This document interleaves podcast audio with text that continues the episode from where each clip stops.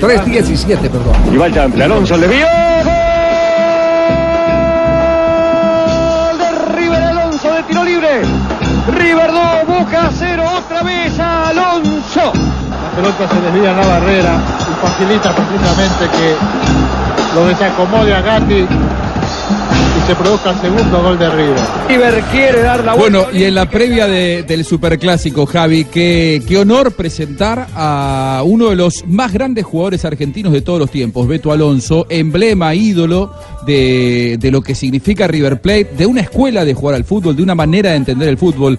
Eh, el Beto Alonso en línea para hablar aquí en, eh, en Blog Deportivo. Beto, eh, un placer tenerte aquí en los micrófonos de Blue Radio a 48 horas del Superclásico, un lujo que nos damos. ¿Cómo estás, Beto? Bien, muy bien. Buenas tardes para todos. Feliz Bueno, día de ¿cómo, la cómo- lo vivís? ¿Cómo- Ah, bueno, es verdad. En ¿Eh? Argentina se festeja la primavera. No sé si en, si en, si en Colombia eh, hay algún, algún cambio de estación, Javi, con el 21 No, no, de no, septiembre. nada. En la No, Argentina solo- es primavera. Hay una ciudad, la ciudad de. Carlos Mario, que es la ciudad de la eterna primavera. Ah, la eh, sí, la ciudad de Medellín, eh, que, que vos querés tanto, don Juanjo. así vive feliz también. Es verdad, Sí, sí, es verdad. él allá- Festeja todos los días. Él tiene muchas fases Pero, allá. pero comparto ese sentimiento. No todas las veces se puede tener eh, un hombre de, de la imagen eh, del Beto Alonso, de lo que representa futbolísticamente el, el Beto Alonso, sobre todo para ese fútbol que siempre nos enamoró de pelota contra el piso. Así, Juanjo, que continúa con nuestro invitado a esta hora. Muy bien. Eh, Beto, eh, ¿cómo, ¿cómo vivís estas horas, no? ¿Cómo, cómo, ¿Cómo lo transitas vos, que sos un hombre que vive tan intensamente ser de River y particularmente el Superclásico?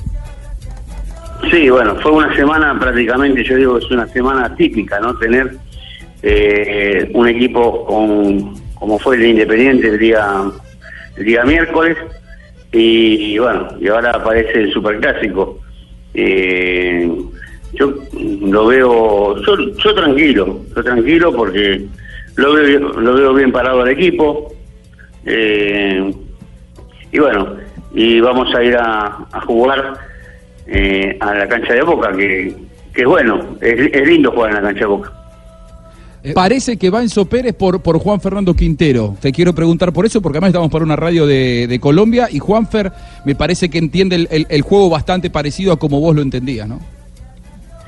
Sí, es un jugador, la verdad que eh, te, eh, mira y te mete ese- esos esteritazos que, eh, que son profundos. Si bien no, no jugó bien con Independiente, eh, porque el juego se desarrolló por el lado, más que nada por el lado de Piti Martínez en el primer tiempo. Eh, y bueno, eh, pero es un jugador de muy buena pegada y bueno, que no esté, eh, la verdad, mm, creo que le, eh, le va a restar un poco de fútbol a, a, River, pero lo tenés a, eh, a Enzo Pérez que juega de, juega de otra manera. Eh, Beto, eh, eh, tenemos inquietudes sobre Santos Borré. ¿Cuaja o no cuaja en este River? Mirá, el otro día se le, se le brindó mm, la oportunidad de haberlo ganado él el partido. O, eh, o en la jugada que no sé si recuerdan, que se va por izquierda Sí. eh, y gambetea al central y patea al arco. Desde un ángulo muy, muy, muy difícil. Eh, y est- entraba por el otro lado Prato. Por eso cuando a vos te presentan este tipo de situaciones, tenés que eh, tener la cabeza muy fría eh, para ver que para que tu compañero pueda convertir el gol. Y la última del segundo tiempo que para mi criterio, cuando fue a cabecear, eh, cerró los ojos. Eh, uno cabecear cerrando los ojos me parece que no, no es lo aconsejable, ¿no? Eh, eh, eso, eso de la cerrada de los ojos es eh, tan particular, eh, digamos, digámoslo, eh, que es uno de los graves problemas que tiene, y yo lo digo por, porque conozco mucho eh, la formación en divisiones inferiores, el, el jugador colombiano. Son muy pocos los que de chicos mantienen los párpados eh, totalmente abiertos, no solo despiertos, sino con los ojos bien abiertos. Y es un problema Claro. que, cómo, que cómo se puede solucionar en la formación, Beto. Mira, eh, yo creo que, ah, para mi criterio, ¿no? Eh, cuando van eh, en divisiones inferiores, como marcaste vos, Eh, acá lo que pasa es que faltan maestros. Eh, faltan los que tienen que, que tienen que darse el toquecito ese, eh, que en definitiva lo que hace mejorar al jugador eh, en, en- en cosas que de repente parecen, la gente a lo mejor no se da cuenta, pero parecen, eh, mm, eh, mm, a ver, ¿cómo te puedo explicar? Eh, parece que... eh, Los pequeños eh, detalles, ¿o qué? eh, de arriba no, o sea, de la, de la tribuna no, no, vuelvo a repetir, no se dan cuenta, pero uno que estuvo en la cancha sabe perfectamente bien eh, que es una cu- cualidad también, ¿no? Y, y la- se la tienen que perfeccionar. Eh, esas cosas tienen que estar ahí después de entrenamiento y quedarse y quedarse y quedarse, ya que no mm, lo, lo hicieron en divisiones inferiores, bueno, tienen que hacer ahora quedándose media hora más después de entrenamiento. Sí. Yo recuerdo un técnico, Rodrigo Fonnegra, eh, que tal vez fue uno de los eh, técnicos colombianos que más eh, temprano inició el curso de eh, técnico en la Asociación del Fútbol Argentino, y él tenía como costumbre el colocar un balón, lo colgaba, y una de las cosas que le exigía al jugador era que viniera corriendo a golpear el, el balón, siempre con los ojos abiertos. Hasta fotos tomaba, a ver quiénes Sí. cerraban los ojos. Me acuerdo de eso, me acuerdo, porque también en River se, se, lo- se practicaba, por eso digo, faltan los maestros. Eh, en mi caso, como ser, mi viejo fue el maestro, porque eh, esperaba que mi mamá, eh, nosotros teníamos un terreno, mi mamá colgaba la ropa en el, en- el tendedero, de arriba, eh, colocaba una soga y, colo- y bueno y hacía secar la ropa. Y mi papá eh, cuando secaba la ropa eh, colgaba un hilo y un bollito y teníamos que saltar a cabecear. Él lo manejaba eh, eh, con el otro con el otro pedazo de hilo iba manejando un poquito más alto un poquito más alto y como mm, yo con mis hermanos yo competía mucho y pero bueno, saltaba a cabecear Carlos, saltaba a cabecear Hugo y el tercero en cabecear era yo. Y a mí me gustaba elevarme y bueno, mi viejo decía siempre con los ojos abiertos, siempre con los ojos abiertos. Sí, eh, son, Y aprendiste muy bien, Beto. Hay, hay un dicho, eh, Juanjo y, y Beto, que dice que, que una de las eh, cosas eh, que se han perdido eh, han sido las cosas sencillas, eh, pero fundamentales, que eh, para algunos parecen estúpidas, pero que resultan ser tan importantes y decisivas, porque son esos pequeños detalles que en un mundo tan competitivo te marcan la diferencia.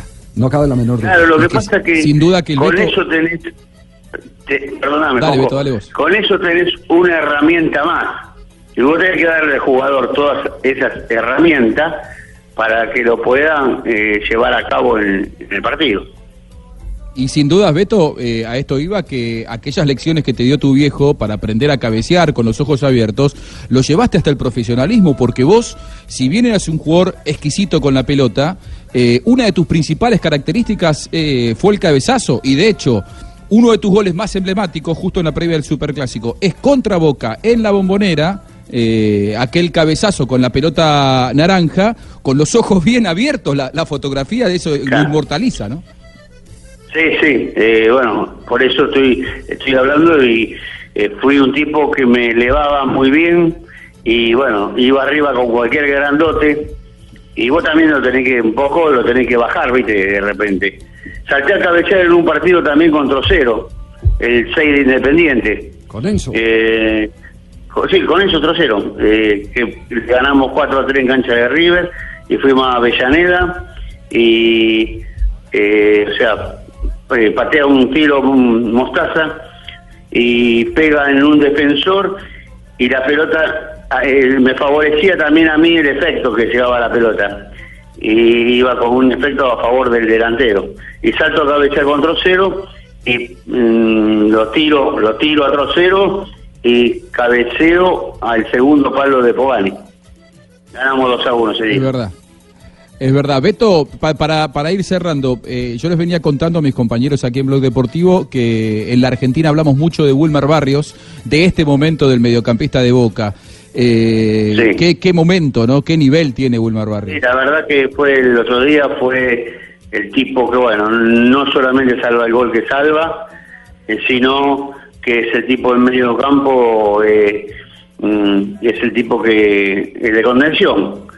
Eh, Boca tiene dos jugadores, tres jugadores de contención eh, en este momento, de Nández, de Barrios Pablo Pérez y, eh, Pérez, Pablo Pérez. Eh, pero el que más se luce, porque vos fíjate, cuando como él corre, eh, eh, ese movimiento es un movimiento de un crack. Eh, como bracea, eh, los, los trancos que da, y bueno, cuando se, se tiene que tirar al piso para un para salvar un gol, el otro día lo vimos que lo hizo. Muy bien, Beto, ¿quién gana el domingo? Para mí River. Ah, muy bien. Bueno. José, ¿para quién gana, eh, para usted quién gana el domingo? Eh, bueno, yo eh, creo que según cómo están las cosas Sí. y, y oyendo al entrevistado, Sí. gana River. Gana River, ya como José. Beto, un abrazo, muchas gracias por acompañarnos en esta Gracias, nota para Beto. Blue Radio. Y gracias, Juanjo. Bueno, un abrazo para todos. Juanjo, un abrazo también para vos. Abrazo, maestro. Muy bien, gracias, muy amable. Oiga, no, pero tú no Sí. me dan nada de esa noticia tan trajita a estas ¿Cuál- horas de la vida. ¿Qué pasó? Que hay que tatear el balón con los ojos abiertos. Por- Pues es lo más normal, ¿no? Ahí fue donde yo fallé porque mientras yo, cuando yo fui a tatear, yo cerré los ojos y me cambiaron el balón por una tierra. Ay, por eso fue que quedó. Ay. Ah, buena No, explicación. pero ¿cómo me van a decir eso a estas alturas de la vida? No. Tres, tres de la Claro que tarde. el que llevó el buto fue el que metió el gol de cabeza. Ah, sí. Tres de la tarde, 29 minutos. Este es el Blog Deportivo.